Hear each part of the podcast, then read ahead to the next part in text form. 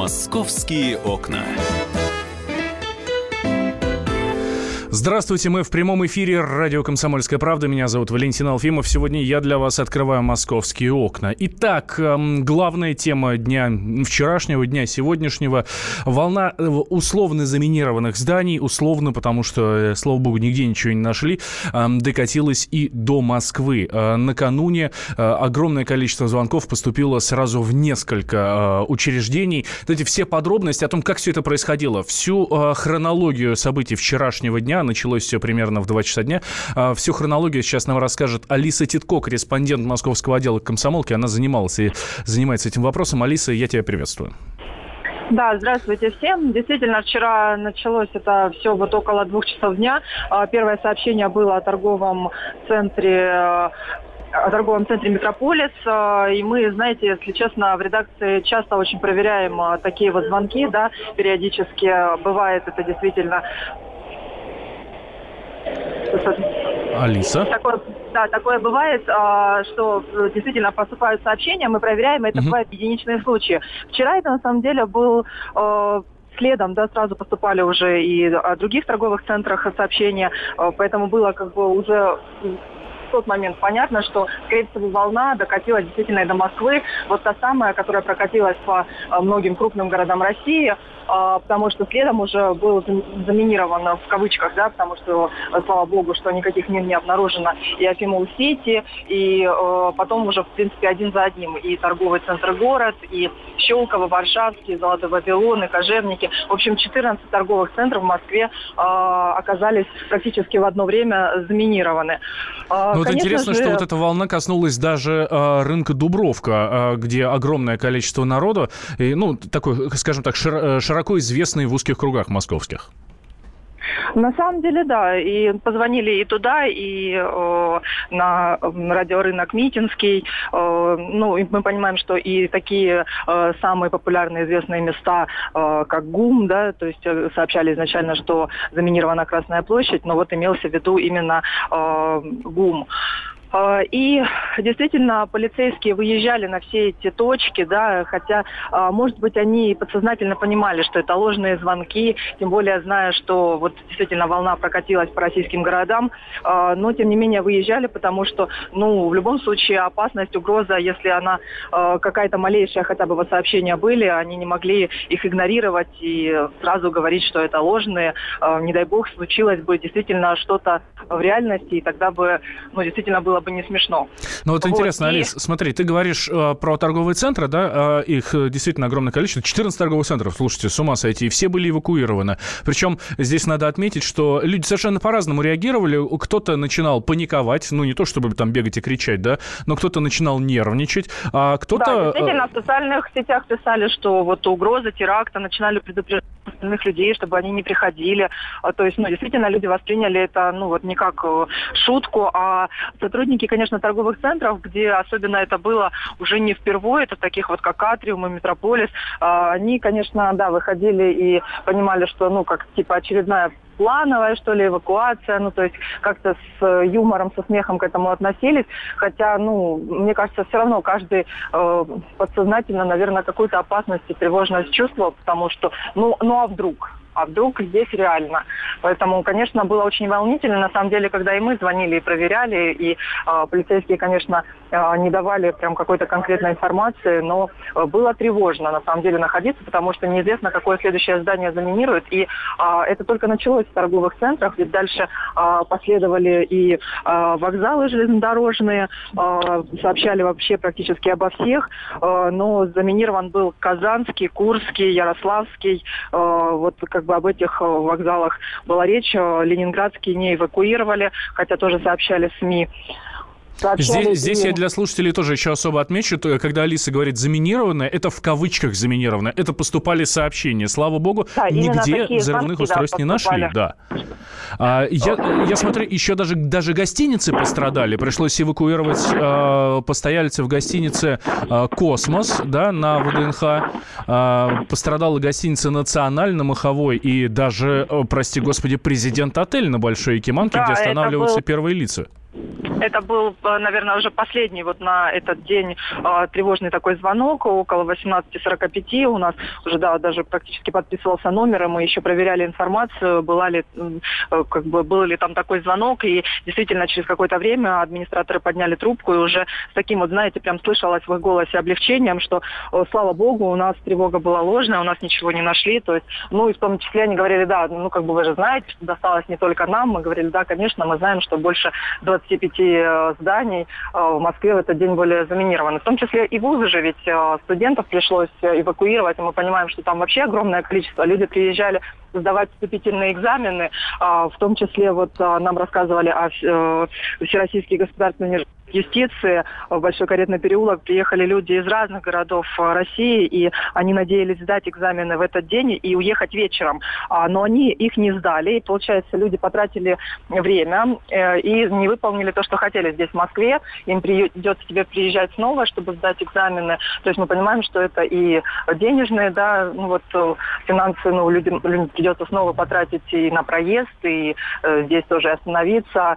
То есть здесь все-таки есть и материальный ущерб для людей. Другое дело, что вот непонятно, как он будет считаться или нет, потому что уголовное это дело э, из-за всех этих звонков э, возбуждено э, по 207 статье. Это э, Сейчас, одну секунду скажу. Это заведомо ложные э, сообщения, да, сообщения о фактах терроризма. терроризма.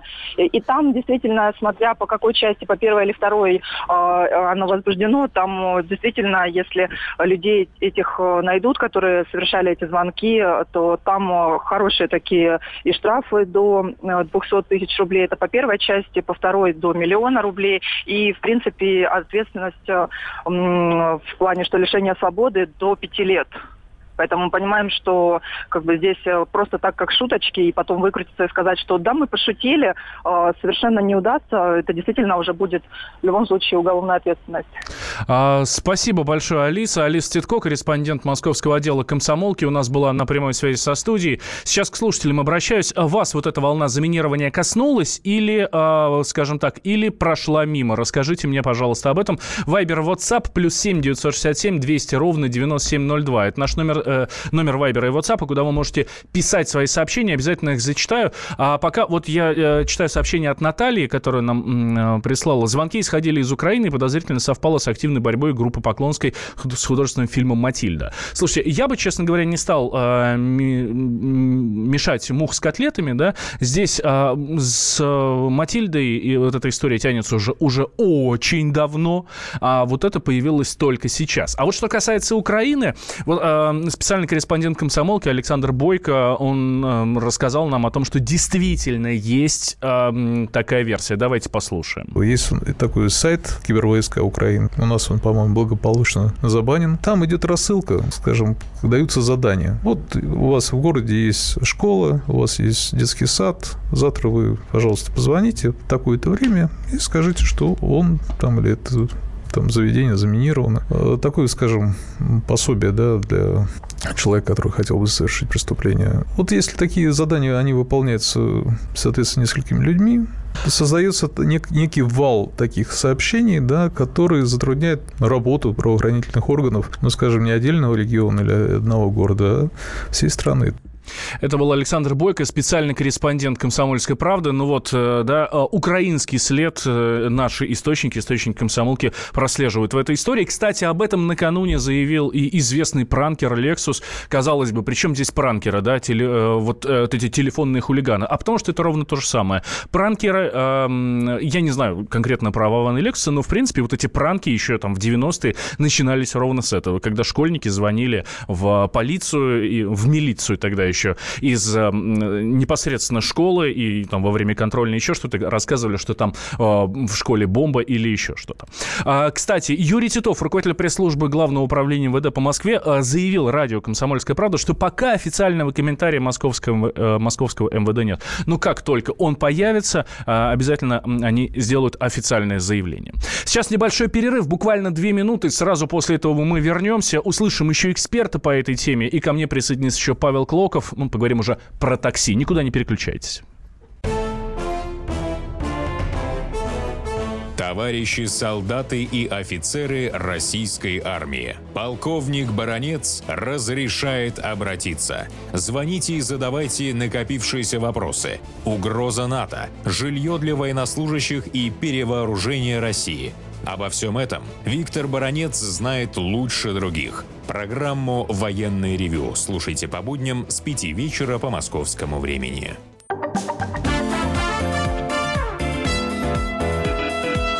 «Московские окна». Мы возвращаемся в прямой эфир. Радио «Комсомольская правда». Меня зовут Валентин Алфимов. Э, ко мне присоединился уже Павел Клоков, э, наш корреспондент московского отдела комсомолки. А, но э, мы еще очень хочется услышать мнение эксперта по предыдущей теме. А, мы говорили с вами про то, что волна вот этих вот эвакуаций дошла и до Москвы. Якобы, якобы, здесь ставим кавычки, здесь надо понимать, заминировали 14 торговых центров, 6 вузов, 5 вокзалов, сорвали экзамены а, в одном из... Э, вступительные экзамены в одном из университетов. В общем, достаточно серьезно пострадал. Только в одной Москве пострадали от этого 50 тысяч человек. 50 тысяч. Ну, не в смысле пострадали направленно в больницу, а в смысле коснулась эта история 50 тысяч человек. Вас коснулось или нет? Спрашиваю я вас. Плюс 7 967 200 ровно 9702. А, это номер Вайбера и WhatsApp, куда вы можете писать свои сообщения. Ну, а что я сказал? Э, я сказал про экспертов, да, вот в частности Александр Михайлов, э, генерал-майор ФСБ в запасе, рассказал о том, что вот эти вот э, звонки, вряд ли это учение специальных служб. Действительно была такая версия, что ну, проверяют бдительность, действительно учение. Но нет, вот нам эксперт говорит, что это совершенно не так такого рода учения только стимулируют распространение процесса, связанного с анонимными звонками по бинированию зданий, сооружений и общественных мест. Специальные службы давно отказались от подобного рода учений, потому что они, во-первых, не показывают готовность. С помощью этих учений нельзя проверить готовность.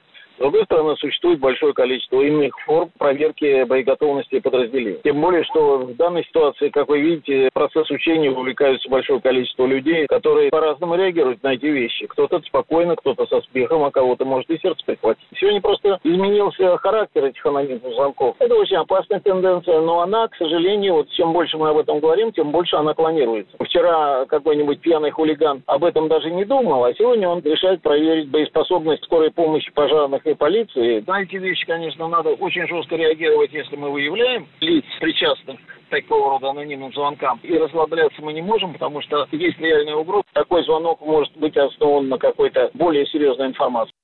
Александр Михайлов, генерал-майор ФСБ в запасе. Ну, в общем, говорит, вряд ли это анонимные звонки, вряд ли это учение специальных служб.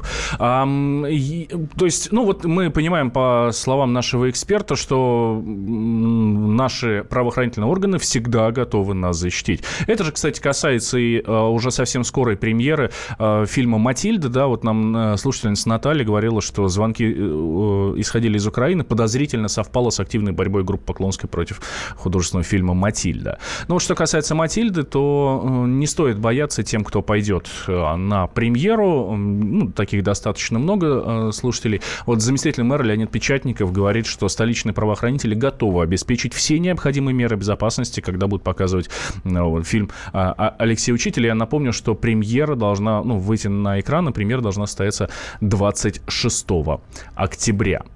Ну, а давайте на этом э, нашу тему безопасности и опасности, наоборот, э, закроем. Как я сказал уже, у нас Павел Клоков, корреспондент комсомолки в студии. Э, Паш, я тебя еще раз приветствую. Да, доброе утро. А, Паш протестировал агрегаторы такси. Как ездить в Москве на такси и как не разориться? Нам об этом сейчас расскажет Павел Клоков, Паш. Да, кстати, если все-таки немножко продолжить тему безопасности, то э, на сегодняшних такси, в машинах такси она тоже хромает, она тоже не очень, потому что изменились условия э, значит, ну, работы таксистов, которые раньше получали лицензию на себя, на человека, а сейчас они просто берут машины в аренду, любой, кто хочет, угу. без всяких э, каких-то проверок, без контроля, и уезжает на линию. Агрегаторы не контролируют, кто у них сидит за рулем, судим он, не судим, там, умеет он водить, не умеет, вообще на руках ли у него права. По сути, он просто подключается к системе и начинает курсировать по городу. Это что касается безопасности. А, ну, я, кстати, могу сказать, если вы вызываете такси, и машина приезжает, и номер ее не совпадает с тем, который написан в мобильном uh-huh. приложении, то, скорее всего, это нелегал, и лучше отказаться, если у вас время есть. Также машина должна быть с шашечкой, должна быть э, вот с этими э, клетками да, на двери, ну, маркировка такси. И еще тоже такая маленькая деталь. Э, должна быть, э, должна быть э, табличка с расценками на передней панели, там, где пассажирское сиденье. То есть, если вот эти все нюансы соблюдены, значит, это легальный таксист, вот интересно, что-то вот такой таблички с расценками я не видел очень давно уже. А я Честно вид... говоря, даже не припоминаю. Я видел, они, конечно, далеко не у всех. И, кстати, таксист может быть легальным, но таблички это не быть, просто он может об этом не знать. То есть, ну, какого-то... В общем, тотального... это, это не показатель, но э, надо на это обращать внимание. Да, если это все есть, то это как больше вселяет уверенность. Ну и специалисты еще советуют, когда ты садишься в такси, э, перед тем, как вообще тронуться, немножко с ним поговорить, посмотреть на его реакцию, на глаза, потому что многие из них работают по 15, 16, 17 часов в сутки. Ой, хорошо помню, как у меня таксист один засыпал. В прямом смысле за услугу за да, да, многие рассказывают, многие рассказывают об этом. И они платят э, за машину аренду, арендную угу. плату. Как правило, у 90% таксистов машины взяты в аренду. А, и им нужно отрабатывать эту аренду, еще что-то заработать. Поэтому они не уходят с линии очень долго. Вот, и надо, надо смотреть э, за, за их реакцией, за их внешним видом, да? Ну да, у нас 4 минуты до э, перерыва. Давай, как э, все-таки э, доехать и желательно не очень дорого. Как получить какие-нибудь ништяки, да, как получить какие-нибудь бонусы от а, тех же агрегаторов, которыми мы пользуемся? Да, мы составили несколько советов, как получать бонусы, как получать какие-то скидки. А, ну, например, а, если вы вызвали машину, и вы видите, что цена подозрительно высокая. Например, обычно ездили такое расстояние за 300 рублей, а видите, что высвечивается 1000. Вам нужно тоже немножко подождать и отойти от этого адреса на другой. Ну, например, там пройти метров 200 в сторону. Вот, на полном серьезе говорю. И снова попробовать. Просто, возможно, а, первый раз, когда вы вызываете, коэффициент повышенный, то есть спрос mm-hmm. большой на машины, а самих машин мало. А, и буквально может отделять вас от пониженного коэффициента там 10-15 минут и просто другой адрес. Такие примеры есть. Чуть ли не в два раза бывает отличается. 300, 300 и 600, например. Это такой маленький секрет. Потом, если вам а, понравилось, как вас отвезли, вам понравился таксист, он внимательный, хороший, добрый, придите домой, напишите пост э, в Фейсбуке, например, или там где-то в Твиттере поставьте хэштег название этой фирмы. Вот Яндекс Такси, например, отслеживают такие посты по хэштегам и выборочно выбирают счастливчиков и дарят им бесплатные поездки. Кстати, ровно как и если поругать таксиста. То есть, а, то есть не обязательно только хорошее писать. Да, если написать, ну, ну, конечно, это не должно быть что-то придуманное, они проверят это, угу. да. А, но если вас действительно отвезли не так, надули, потому что бывает таксисты километраж набивают, ездят кругами, да, чтобы угу. цена была больше. А, и вы об этом напишите с указанием номера машины. Если имя водителя запомнили, так вообще прекрасно. И тоже можно получить за это скидку. Вот.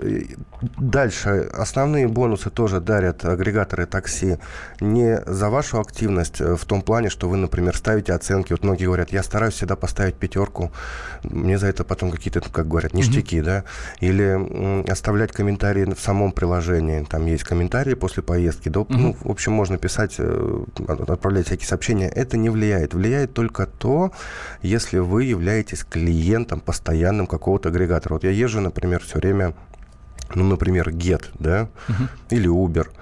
А, они это видят. Uber, например, Get, по-моему, через 30 поездок дарит тысячу баллов, ну, тысячу рублей по-нашему, да, и на них можно там две поездки или одну дальнюю совершить до аэропорта, например. Ну, вот, вот такие, такие советы. А, слушай, еще я а, знаю, что очень важно вбивать точный адрес а, того места, где ты находишься, и очень важно вбивать точный адрес того места, куда ты все-таки едешь, а не на карте отмечать. Почему? Что это за история? Да, а, был такой случай, когда, а, значит, садится человек в машину, пассажир, это мой, кстати, знакомый, и вбил конечный адрес не, например, там не Пушкина 9, а просто Пушкина, улица Пушкина, угу. ну, так, к примеру. А, это был ГЕТ, по-моему, они ехали-ехали. У него высветилась цена что-то около 700 рублей. Он приготовил 700 рублей, едет. Они приезжают на улицу Пушкина, а прибор, то есть планшет начинает путаться, куда ехать. Пушкин это длинное, да? Угу. И э, вбивают опять точный адрес. Он говорит, какой у вас дом? Он говорит, 6. Они приезжают к шестому дому, и система начинает пересчитывать этот путь. То есть она э, распознает новый адрес, уже Пушкина 6, и заново фиксирует километраж и время, потраченное там в пробках, которые они ехали. Цена увеличивается, становится уже не 600, а там 1100. Это абсолютно реальные случаи, поэтому mm-hmm. нужно просто вбивать точный адрес. Я думаю, это несложно.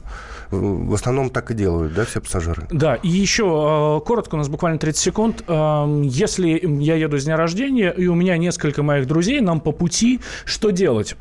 как э, развести всех? Ну, если посчитать, сколько вы потратите каждый на машину, ну, предположим, там по 700 рублей каждому до дома. И если взять одну машину и вбить, ну, например, в Яндексе есть так, такая услуга, 3, 4 адреса, 4 адреса, 3 промежуточных, то получается где-то в полтора раза дешевле. Это тоже такой маленький секрет. К тому же вы будете ехать все вместе, то одного развезете, то второго я думаю, вместе веселее. Хотя последний приедет э, не так быстро. То есть он приедет не через 40 минут, как бы поехал он один на машине, а через 2,5 часа. Ну, зато денег сэкономит. Павел Клоков, корреспондент комсомолки. Спасибо большое, Паш. А, его большой материал на сайте kp.ru. Московские окна.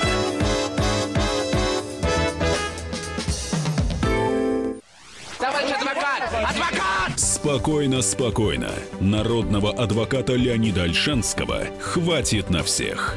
Юридические консультации в прямом эфире. Слушайте и звоните по субботам с 16 часов по московскому времени.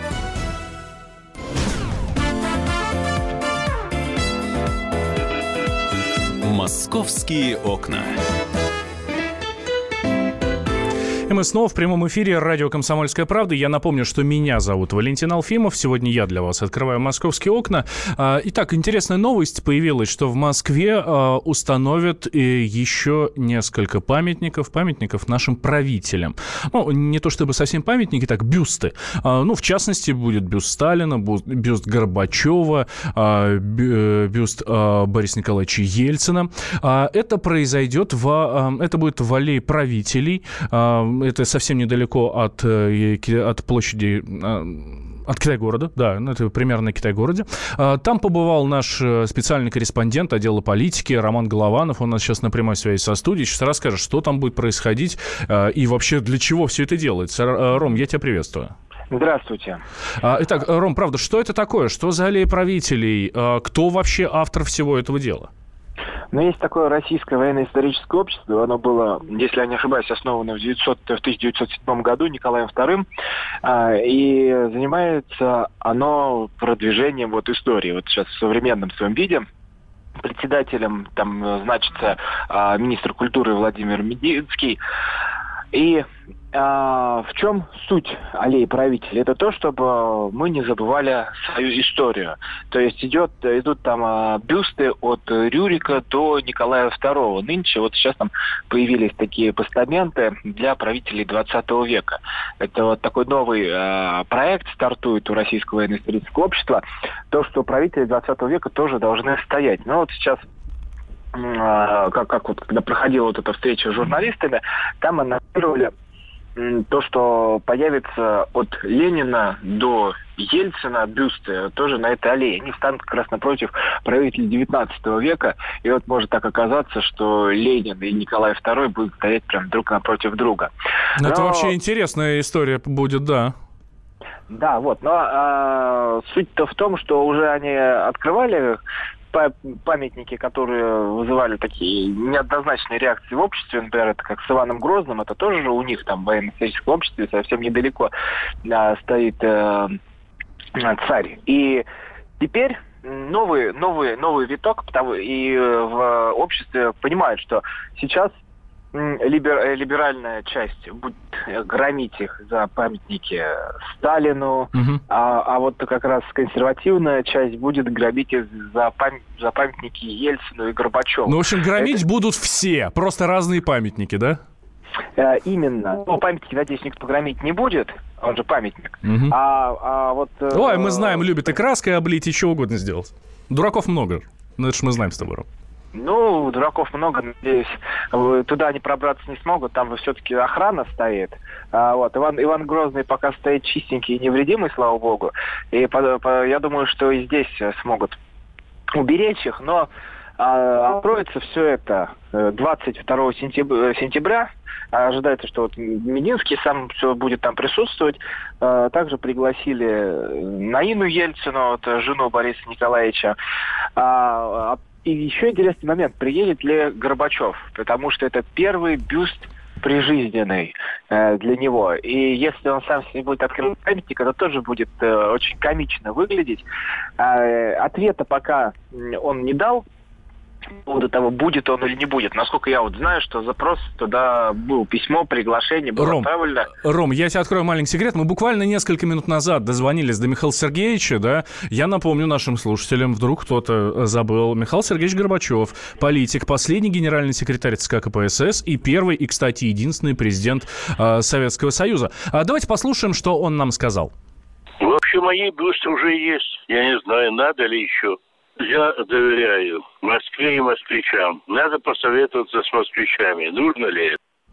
А это бы- была прямая речь Михаила Горбачева. Но вот видишь, как, э, Ром, да, говорит Михаил Сергеевич, А, если да. москвичи решат, то пожалуйста.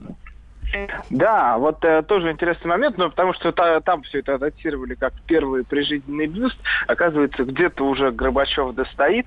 Э, как, как и москвичи решат, но здесь э, уже, я думаю, не от москвичей будет э, за- зависеть все, потому что стоят там па- памятники всем правителям. И если вот стоит э, Сталин, то, естественно, должен стоять и Ельцин. Там, если стоит Николай II, должен стоять и Ленин, вот как считают а, в Российском историческом обществе, и считают, что историю свою забывать нельзя ни в коем случае, и не нужно устраивать вот этих вот битв по поводу того, кто, какой политик правильный, какой неправильный, а, кто больше сделал для страны, кто меньше. А, Здесь именно в этом момент, что если начнется вот эта вот возня а, и будем делить опять на белых и красных, то все это закончится очень плохо. А ведь наоборот, нужно делать выводы из своей истории. Вот это все пережили, вот эту гражданскую войну, а, уже поборолись, когда брат на брата шел. И зачем это все повторять? Вот вам уроки истории. Вы придите на аллею правителей, посмотрите, а, как, как вот идет вот эта вот вереница а, российских а, царей, которые потом переходят в вождей, генсеков, после в президентов. И Сделайте выводы, что нужно, как, как нужно двигаться. Вот они и есть уроки истории. Туда как раз, наверное, школьников будут привозить прямо вот по ходу все объяснять. Это прямо глядя в глаза Николаю, Николаю II или там Ленину рассказывать о 17 о том, что происходило в 17 году. Да, Тоже ну, опять же, а если есть какие-то политические предпочтения, то ты просто приди и, например, принеси цветы к тому бюсту, э, правителю которого, э, Ну, да. которого ты э, уважаешь и которого ты считаешь его вклад в, в заслуги. Ну да, если, если там больше. демократы рьяные, там можно подойти селфи с Горбачевым сделать, а вот как раз пополнить свой демократический инстаграм. Там, то есть тут на любой, на, лю- на любой вкус можно найти себе там Сталину, да, к Сталину подойти, посмотреть, вот он э, генсек, же- железный правитель нашей страны. Но тут опять же, даже у э, либерально настроенных, вот как сказали в российском военно-историческом обществе, у, у либерально настроенного вот, э, части населения, в принципе, претензий-то сейчас не возникает к тому, что появится бюст Сталина, потому что они, они понимают, что это история. Но и у консерваторов тоже сейчас нет такого особого а, особой ненависти э, к тому, что появляется Е- Ельцин или же Горбачев. Тут э, очень такой тонкий момент, потому что вот чаша весов, она вот равна. Потому- Тут нет того, что э, мы поставим там на площади трех вокзалов, допустим, там и, и Ельцина, и вот он будет стоять там во всей своей красе, вы их подходите и восторгаетесь. им. Тут немножко другая затея и другой смысл все это а, закладывался, но пока все эти бюсты, они в таком в мягком виде существуют, а, вот и скоро уже их, наверное, отольют, думаю, и, и бронзовый правитель Да. Появ, появится в центре Москвы. Спасибо большое, Ром. Роман Голованов, корреспондент отдела политики комсомолки у нас был на прямой связи со студией. И здесь у нас совсем немного времени осталось, уважаемые слушатели. Э, давайте, вот э, здесь хорошее сообщение пришло к нам. Бюст Горбачева уж лучше Хрущеву, чем этой э, продажной шкуре. Вот так пишут наши слушатели про э, Михаила Сергеевича. Слушайте, во-первых, э, во-первых, давайте поменьше эмоций, а во-вторых, э, давайте коротко. Кому в Москве надо установить памятник? Или бюст, там, мемориальная доска и так далее. А кому ни в коем случае этого делать нельзя? Плюс 7 967 200 ровно 9702. Это наш номер Вайбера, номер WhatsApp, куда вы можете писать свои сообщения. Достаточно одной фамилии, которую, э, того человека, кому вы считаете нужно, необходимо поставить памятник, бюст, мемориальную доску, совершенно неважно. Э, и напишите, кому ни в коем случае нельзя э, ставить никаких памятных знаков, чтобы никто не знал, что этот человек когда-то был в Москве, в России и имел какой-то какой-то вес, скажем так. Э, плюс 7 967 200 ровно 9702. Это номер Вайбера, номер WhatsApp, куда вы можете писать, какой мессенджер, мессенджер вам ближе, туда и отправляйте свои сообщения. Ну, а, естественно, что касается э, истории, все, что касается бюстов, памятников и так далее, мы, конечно, не можем обойтись без мнения Николая Сванидзе, это э, наш э, э, довольно известный историк. Итак, э, что говорит Николай Карлович про установку памятника э, бюста, ну, того же Сталина? Одни встрепенулись, что будут ставить Горбачева и Ельцину, другие встрепенулись, что будут ставить Ленина и Сталину. Ну вот пусть они там и трепухаются все. Потому что, на мой взгляд, если ставят одним, то можно ставить... Если принято решение ставить бюсты всем правителям 20 века, тогда нужно ставить бюсты всем правителям 20 века. А кто там кому нравится или не нравится, это вопрос десятый. Я, например, против бюста Сталина, естественно. А, вот, потому что я считаю, что он был серийным убийцей. А кто-то против там Горбачева и Ельцина. Но если, повторяю, решили ставить всем, ну, значит, ставят всем, потому что стояли во главе государства и те, и другие. А, историк Николай Сванидзе о бюстах, которые а, будут ставить на аллее правителей в Москве. Я напомню, что откроется она 22 числа. Совсем, а, совсем скоро, 22 сентября, она в центре города, недалеко от Китай-города. Там же, кстати, установят еще бюсты Владимира Ленина, Иосифа Сталина, Никиты Хрущева, Леонида Брежнева, Юрия Андропова, Константина Черненко, Михаила Горбачева и Бориса Ельцина. Вот нам как раз пришло сообщение, надо Андропову. Хрущеву, династия Романовой, Горбачеву, Ельцину ни за что пишет нам а, слушатель. А, вот такое мнение. Кстати, а, тут на доме в Клеменском переулке, где жил Борис Немцов, а, была же установлена его доска, и вот совсем недавно ее сняли. Сейчас а, а, жители а, этого дома и сторонники Борис, а, Бориса Ефимовича а, говорят, что, ну, в общем, хотят ее восстановить. И московские власти уже заявили о том, что никаких проблем нет, но делать это надо, то есть на фасаде дома ставить ее незаконно, но если вы хотите почтить память Бориса Ефимовича, а, политика, общественного деятеля, автомобиля, то спокойно можете это сделать у себя в подъезде, в подъезде этого дома. Спасибо всем, кто был сегодня с нами. Московские окна.